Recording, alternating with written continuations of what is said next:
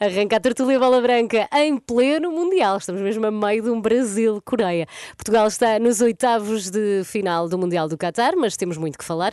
Portugal venceu o Ghana por 3-2, venceu o Uruguai por 2-0 e perdeu com a Coreia do Sul por 2-1. Rui, começo por ti. Olá, boa tarde. Tudo bem? Portugal está a jogar bem? Eh, a última sensação não foi boa. Eh, com a Coreia foi francamente mau, eh, por uma série de razões. por ter começado a ganhar e ter conseguido perder. Uh, conseguir perder com o canto a favor, num contra-ataque, é tudo uh, tétrico. Não, nem o mais pessimista podia pensar nisso. Uh, o pessimista é português, claro. O mais otimista coreano pensaria nisso com, com requinte de malvadez, ainda mais. Foi, foi o Mundial começou bem, aliás, o, o, o Portugal-Nigéria transmitiu boas Gana, sensações. Gana. Não, não, eu digo, eu digo ah, Portugal-Nigéria. Preparação, ah, sim, preparação. A preparação transmitiu boas sensações. O Portugal-Gana deu alimentou essa boa, boa vibração, muito embora houvesse uma, uma tremideira, claro, mas ok, todas, todas as seleções passam por isso, não há mal nenhum e Portugal não é, não é favorito, é candidato só, é candidato a favorito. E depois, o, o segundo jogo foi um jogo em que o Uruguai bateu demais, uh, acabou com 11 de forma inexplicável, mas Portugal domou o, dos sentimentos, conseguiu controlar e conseguiu ganhar de uma forma, diria eu, de autoritária. Uh, e pronto, e, e, o caminho parecia lançado, e eis que a Coreia de facto uh, estragou o sonho. Mas mesmo nas vitórias, Rui, não sabe pouco. Sabe, sim, claro que sim, claro que sim, mas também Portugal não, não, não deslumbrou. O Portugal de Fernando Santos, para mim, só deslumbrou na fase de qualificação para o Europeu 2016, que foram oito vitórias seguidas, se não me engano e Sim. também naqueles, sei lá, dois jogos e meio da Liga das Nações da, da qualificação sem o Ronaldo. Pois. Uh... Eu estou-me a rir só porque são dois jogos e meio, não é? Como se fossem tipo de maçãs, dois quilos e meio. Foram não, dois jogos não. e meio. Não, porque, porque Portugal caiu num grupo, pá, pá, diria simpático, com, com a Itália Uhum. um bocado moribundo e com a Escócia.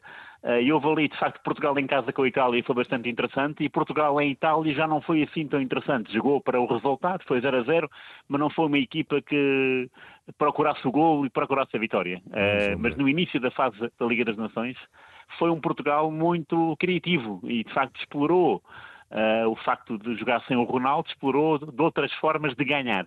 E ganhou. E isso transmitiu um certo poder à seleção portuguesa que depois uh, não mais. Sim, uh, para mim, sim. Então deixa-me perguntar aqui ao Luís Aresta, Luís, porquê é que Portugal não deslumbra? Porquê é que uh, dá a sensação que Portugal poderia fazer sempre muito mais? Dá a sensação porque Portugal gosta de jogar para trás e para o lado assim que se apanha a ganhar. E, e, às vezes há a ideia que o selecionador nacional também gosta desse tipo de, desse tipo de futebol. E portanto a ideia com que ficamos é que uh, quando a equipa marca fica, fica excessivamente confortável, uh, começa a trocar a bola, anda ali uh, a jogar no meio campo para trás, para o lado e tal, não sei o quê, e perde agressividade, perde, perde sentido da baliza adversária e coloca-se a jeito em determinadas situações. Quando o Fernando Santos diz que se coloca a jeito, depois coloca. Coloca porque quem não ataca, não marca o segundo golo. Não, olha olhar para o que o Brasil está a fazer à grande Exatamente, nesta seleção coreana. altura, 38 minutos, 4 Mas atenção, atenção, aqui há duas coisas, não é? Porque uh, a Coreia contra Portugal está, tinha Paulo Bento na bancada e hoje Paulo Bento já está no banco. Também pode ser isso. Não, estou a brincar, estou a brincar. Estou só a ser provocado.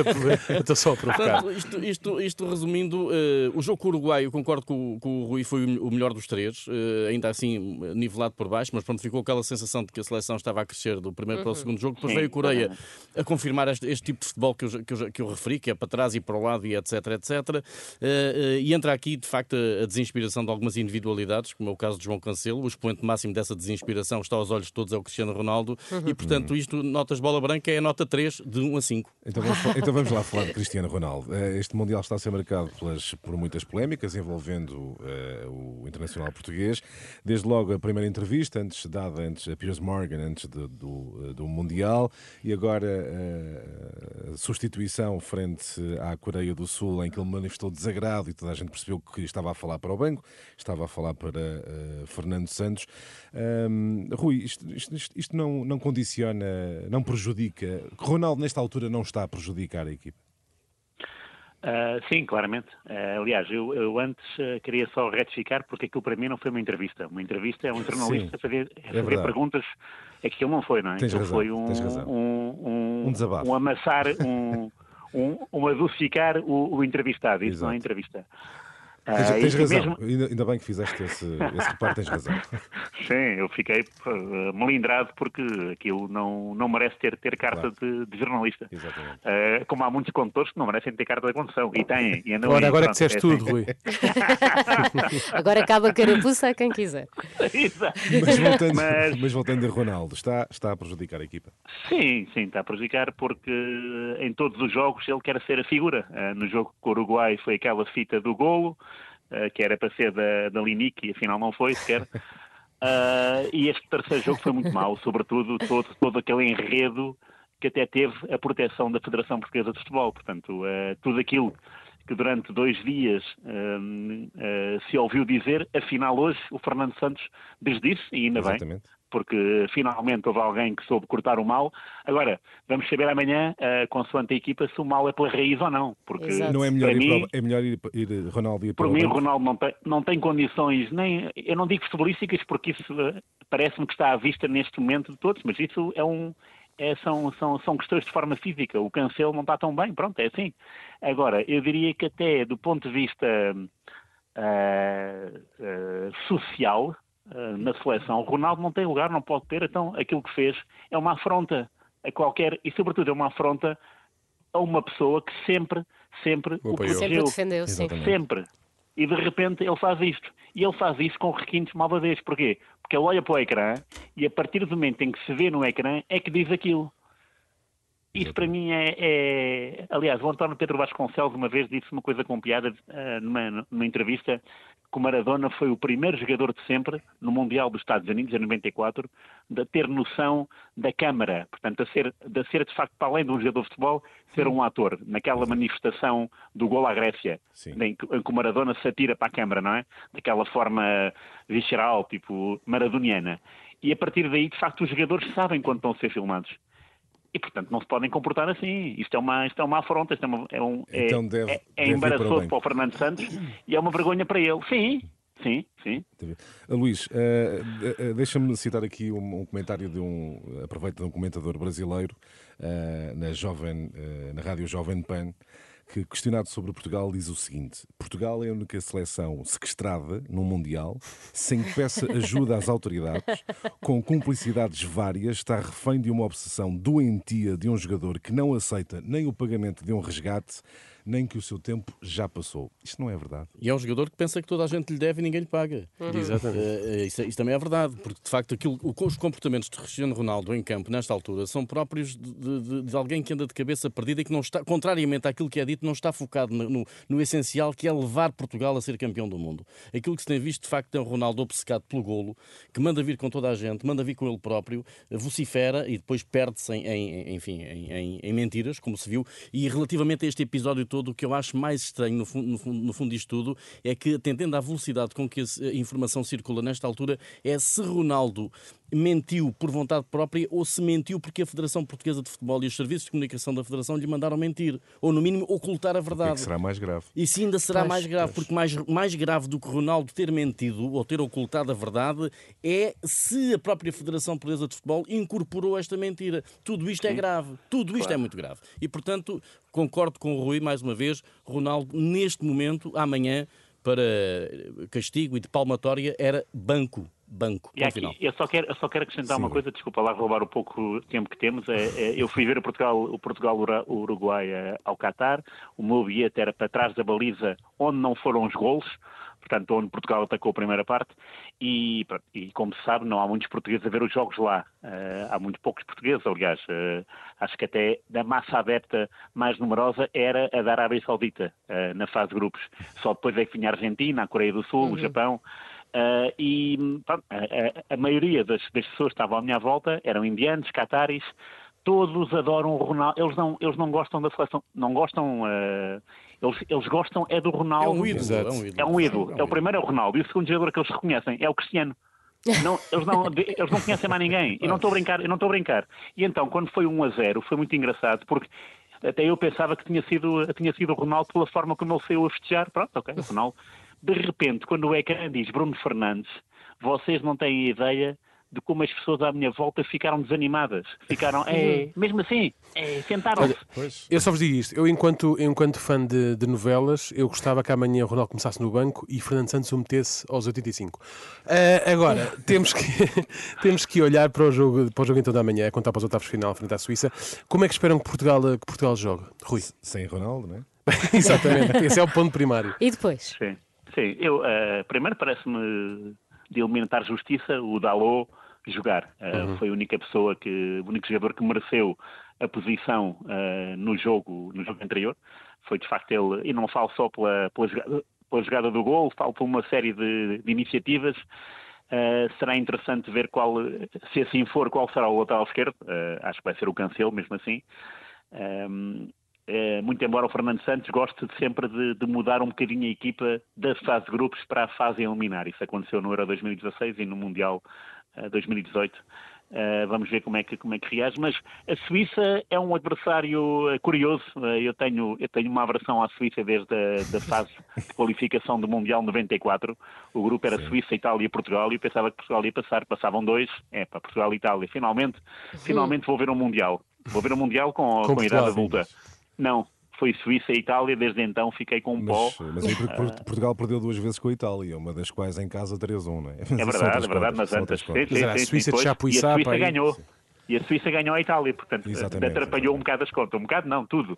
Porque salvo é uma... Portugal ganhou cá e empatou na Suíça, mas perdeu duas vezes com a Itália. Foi, exatamente. foi, foi. Mas são outras foi um contas, lá já um não interessa. Já passou. já passou, pronto só não passou foi a dor. Mas pronto. Exato, uh, a verdade é que é um jogo muito, muito interessante porque uh, a Suíça é aquele adversário que nós pensamos que, que é simpático, uh, é o menos mau entre, entre Sérvia e Brasil, não é?